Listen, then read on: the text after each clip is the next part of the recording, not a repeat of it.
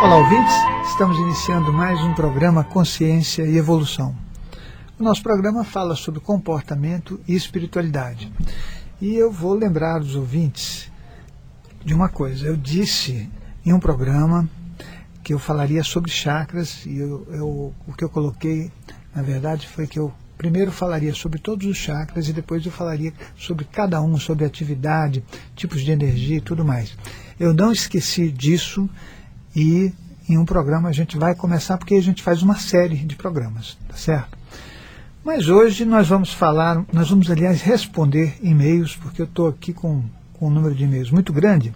Então tá, então vamos à primeira pergunta, que foi colocada aqui por um ouvinte, o primeiro e-mail, que diz o seguinte: É possível curar alguém de uma doença grave usando a energia das mãos? Pergunto isso porque recentemente minha esposa descobriu um nódulo no seio e em breve fará uma cirurgia para uma biópsia. Caso o diagnóstico seja de câncer de mama, gostaria de saber se a energia das mãos poderia curá-la. Nós acreditamos no plano espiritual e em energias positivas. E como confio muito no seu trabalho, espero uma orientação, por favor. Aí agradece aqui. Olha, é, vou explicar como é que funciona como é que nós constituímos uma doença? Como nós construímos uma doença? O processo da doença física, a somatização de uma doença, ela faz o percurso do emocional, do espiritual e do físico. Então, você constitui primeiro a doença no plano emocional. Como é que você constitui uma doença? Com as tuas raivas, com as tuas mágoas, com as coisas que você não consegue resolver dentro de você, com os teus conflitos, com as tuas crenças, e quando você acredita realmente que está com uma doença, tem pessoas que acreditam que vão ficar doentes e estão criando sua própria doença emocionalmente. Então, o primeiro passo para que você seja muito eficiente em criar a sua própria doença é trabalhá-la é, no, no, plano emocional, né? sendo tudo aquilo que a gente não deve ser para ser feliz. Né? Então é assim, criou no plano emocional, você vai acabar transferindo todo esse contexto uma configuração energética para o seu próprio corpo espiritual. E daí para frente isso se transfere, porque tudo que está no plano espiritual se materializa e tende a se materializar no plano físico. Né? Se você faz coisas positivas, felizes, se você ajuda as pessoas, se você cria luzes na tua vida, a tua vida terrena vai ser de luzes. Agora você cria raivas, ódios, vingança, né? É, descrença, então, se você não tem rumo, tudo isso vai se materializar na tua vida física. A doença física, o câncer, é o resultado de um processo de criação da nossa própria mente. Seria possível é, curar? Olha, primeiro nós temos que ver como é que essa doença apareceu, né? como é que a pessoa constituiu.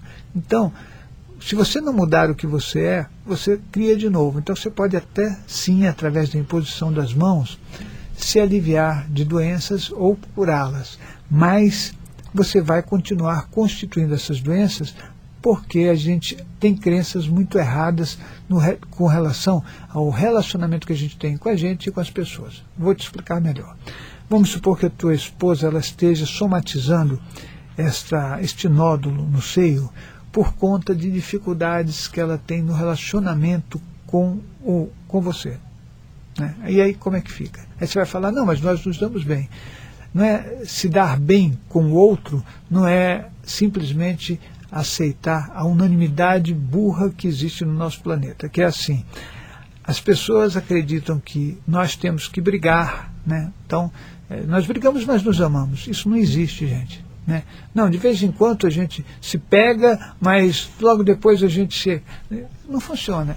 Esse contexto, que é um contexto disfuncional emocionalmente, porque as pessoas podem sim é, ter um relacionamento bom, de carinho, de amor, de comunicação, né? e, e estar expostos totalmente um ao outro.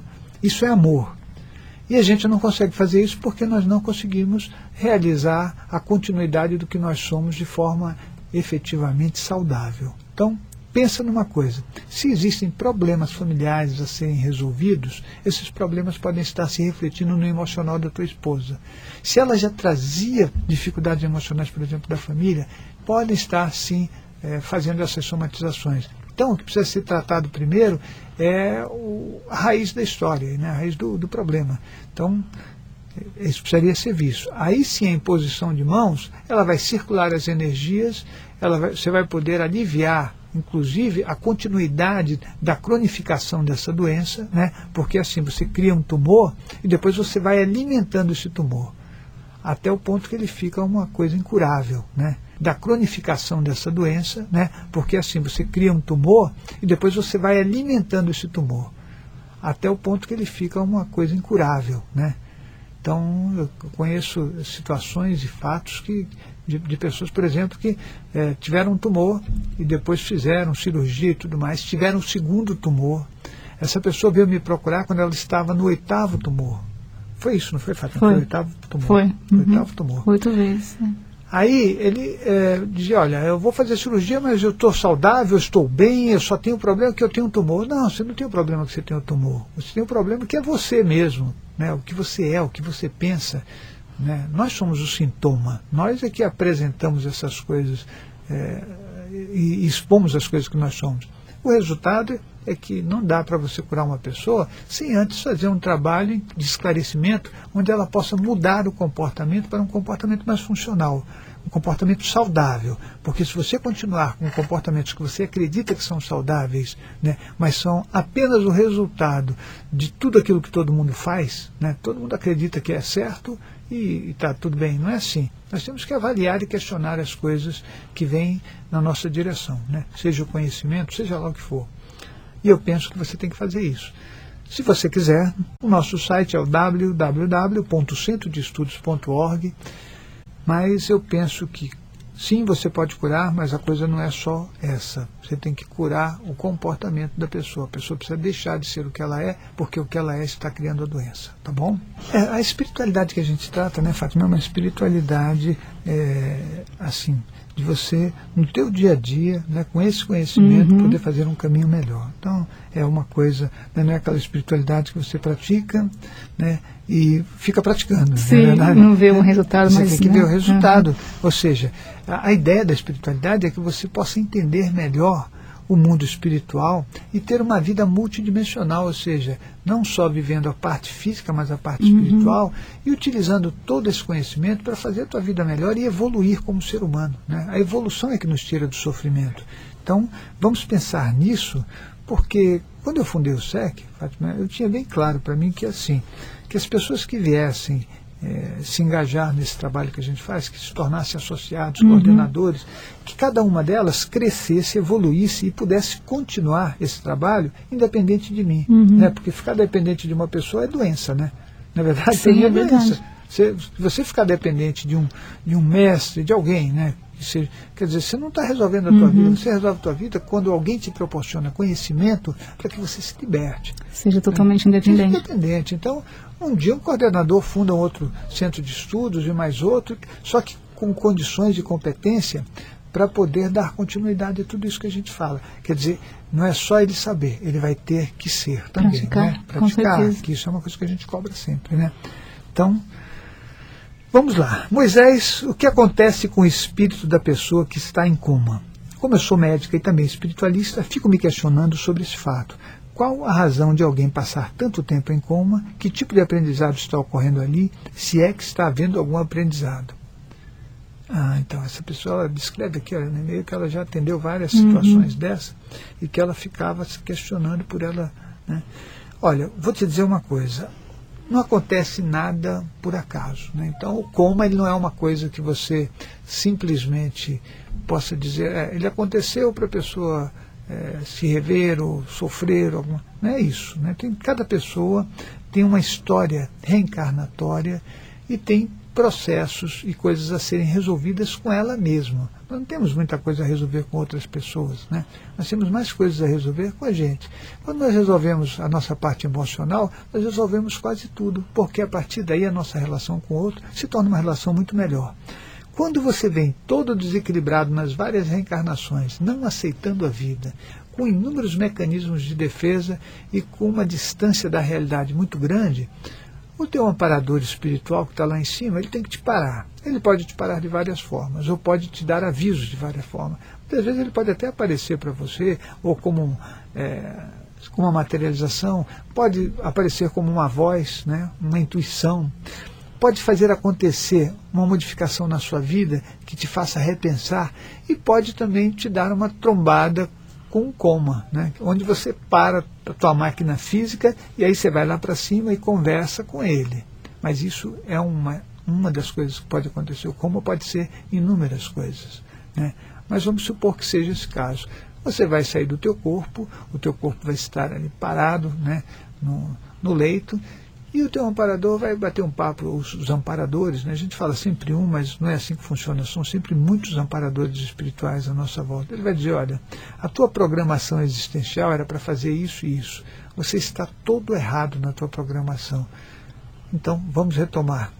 O caminho que você tem que fazer daqui para frente para que você possa ter o máximo proveito na tua evolução porque a nossa missão aqui na Terra, nós, nós inventamos inúmeras missões, mas a, a missão macro de todas as pessoas é evoluir. É só isso.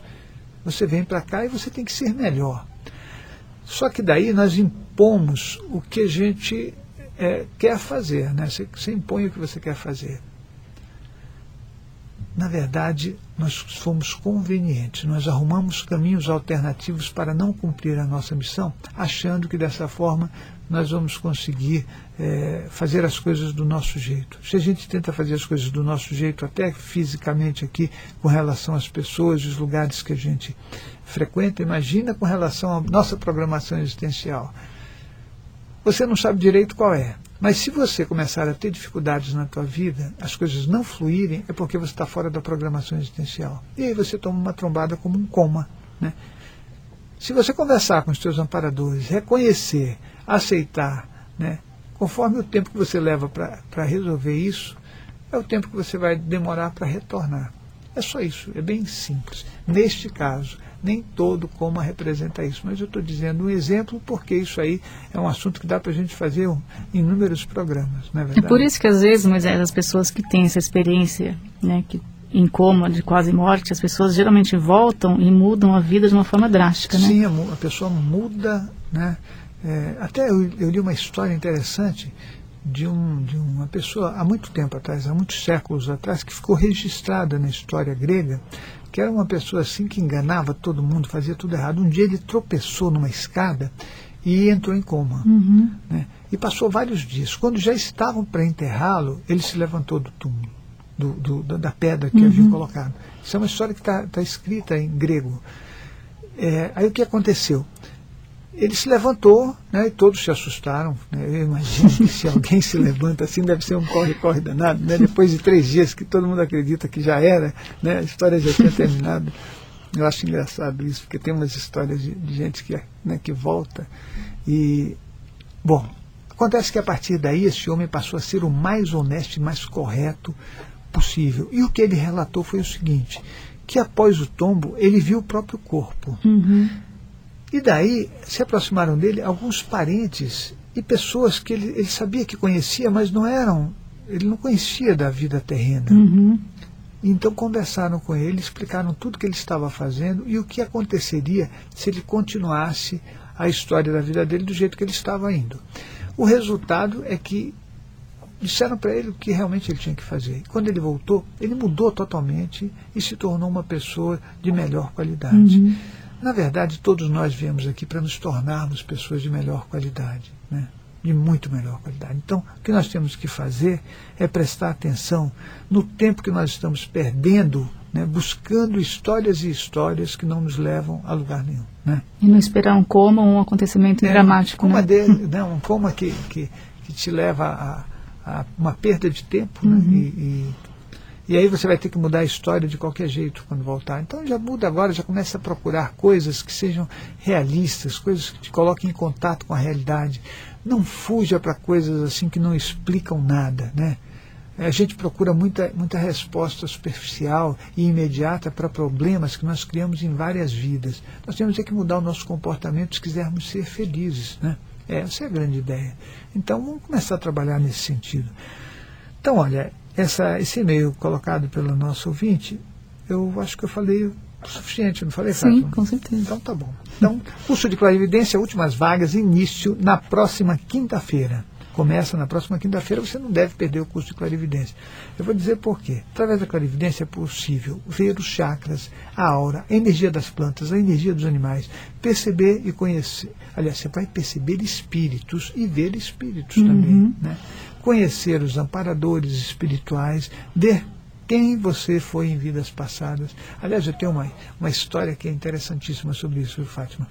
Eu, quando era garoto, eu já tinha uma clarividência alta. Né? Uhum. Acho que eu contei isso aqui na rádio, né? Contei. Ah, você sempre conta um pedacinho das histórias aqui na rádio. Então, Não é, sei se é essa parte. Aí eu, eu, eu, o que acontecia? Eu ficava olhando as pessoas, eu via as energias, via a aura das pessoas, mas eu não sabia direito como é que era aquilo. E ficava com muito medo de, de perguntar e dizerem que eu estava louco. Uhum. Então eu tinha esse medo. Então eu ficava quietinho. É, ficava quieto. Aí eu me olhava no espelho e eu via a minha própria aura uhum. e via inúmeras coisas, via paisagens, via coisas passando. Né? Antigamente tinha aquelas penteadeiras, eu ficava sentado lá, falar ah, penteadeira, eu estou revelando a minha idade, né, Fátima? É Mas é verdade. Né? Mas aí, ó, aí eu ficava vendo coisas. E um dia eu fiquei fixando meu olhar no espelho e aí começou a aparecer coisas do arco da velha. E eu caí durinho de costas na cadeira, porque era um garotinho e eu não aguentei. Uhum. Né, né? Passei uma semana sem me olhar no espelho. Então, é, você vai saber várias coisas sobre clarividência e só pode falar sobre clarividência quem tem clarividência absoluta. Entendeu? Para você chegar nesse ponto, você tem você vai conseguir fazer um trabalho de clarividência, entender melhor, ver o duplo etérico, ver chakras e tudo mais. Mas é um trabalho, não é uma coisa que. Não é alguém estala o dedo e fala, a partir de hoje você é clarividente, porque você viu uma luzinha no ar. Não é assim que funciona. A clarividência é a gente poder ter uma íntima relação com o mundo espiritual. Isso é clarividência. Obrigado por você fazer esse percurso comigo e até lá. Até lá.